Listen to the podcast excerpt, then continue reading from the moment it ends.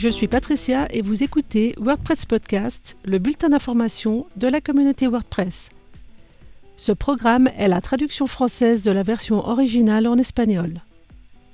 Dans cet épisode, vous trouverez les informations du 19 au 25 février 2024.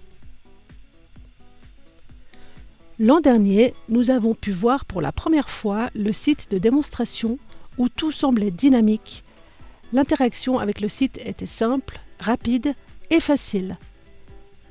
Ce site de démo comporte une liste de films, des données, et on peut entre autres marquer un film comme favori ou regarder une bande-annonce.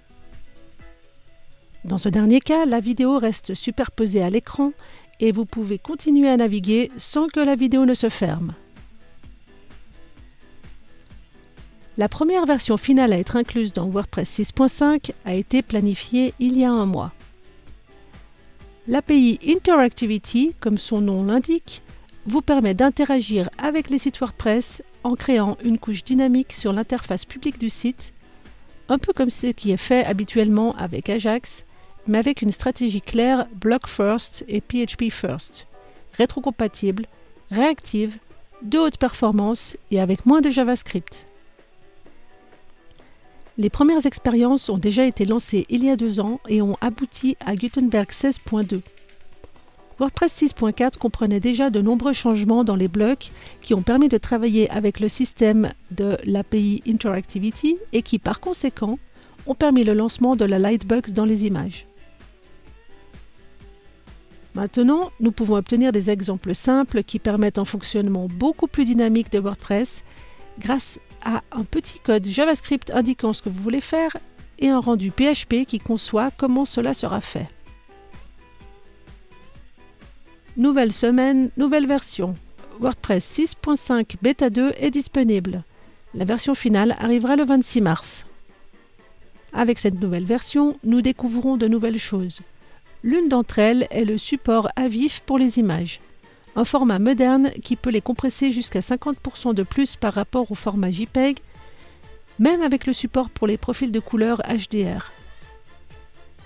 Tous les navigateurs le prennent désormais en charge, de sorte que vous pouvez même convertir automatiquement tous les JPEG téléversés en AVIF, bien qu'il semble que tous les serveurs ne soient pas adaptés à la génération de ce type d'image. Un élément important a été introduit dans le Core Track. Il s'agit de la possibilité de marquer une tâche avec l'étiquette Sustainability, ce qui est durabilité en français. L'objectif de cette étiquette, du point de vue du code, est l'amélioration et l'optimisation de certaines tâches effectuées par WordPress. Un exemple simple est l'analyse de l'utilisation de HTTPS dans les indicateurs de la santé du site. Jusqu'à présent, celle-ci était exécutée deux fois par jour avec le coût de calcul qu'elle a et devient un indicateur à la demande. Dans le Developer Blog, nous pouvons lire la première partie d'une explication détaillée sur l'utilisation de l'API Block Bindings. Ceci était attendu depuis WordPress 5.0 lorsque le nouvel éditeur a été lancé et qui connecte le contenu d'un bloc avec un élément externe, bien que de manière encore limitée. Dans ce premier article, nous voyons comment connecter le contenu avec les champs personnalisés natifs de WordPress, en commençant par une brève explication du fonctionnement des blocs et des blocks.json, en donnant comme exemple comment connecter le contenu d'un paragraphe avec le champ personnalisé ou comment connecter une image avec ces champs. Qu'est-ce qui va pouvoir être utilisé dans cette première inclusion dans WordPress 6.5 En termes de texte, les contenus des titres, et des paragraphes pourront être modifiés. Les images pourront synchroniser leurs liens, leurs titres et leurs textes alternatifs. Et les boutons, leurs liens, leurs textes et leurs relations. Imaginez que vous sélectionnez un élément dans une liste et que le bouton change en fonction de l'élément sélectionné. Oui, il sera possible de le faire nativement sans script externe.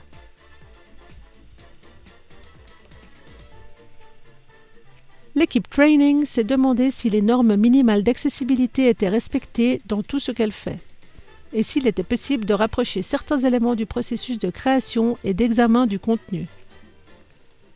Un premier objectif facilement réalisable est de se conformer aux normes WCAG 2.0 AA dans la création du contenu, et de valider que ces minima soient respectés, ainsi que d'aider les créateurs et créatrices à comprendre et à prendre conscience de ces règles d'accessibilité, qui incluent des textes alternatifs dans les médias, des sous-titres dans les vidéos, l'audio-description des éléments visibles dans les vidéos ou le contraste, entre autres choses. Une erreur dans BuddyPress de la version 12.0 à la 12.2 a conduit à la publication de BuddyPress 12.3 qui corrige ceci et d'autres erreurs. En outre, BuddyPress Classic 1.4 a été publié, ce qui permet aux utilisateurs et utilisatrices de versions plus anciennes d'utiliser des extensions, des thèmes et des widgets qui ne sont pas compatibles avec les versions les plus récentes. Pour conclure, WordPress a été ajouté en tant que projet au Contributor Covenant. Ce processus d'adaptation du code de conduite de la communauté a été lancé il y a quelques années et, au cours des dernières semaines, il a été mis à jour dans la plupart des endroits où WordPress contribue, y compris sur GitHub. Pour finir, ce podcast est distribué sous licence Creative Commons en tant que version dérivée de WordPress Podcast en espagnol. Vous trouverez tous les liens pour plus d'informations sur wordpresspodcast.fr où se trouve tout le contenu, également disponible en anglais, en espagnol et en catalan. À la prochaine!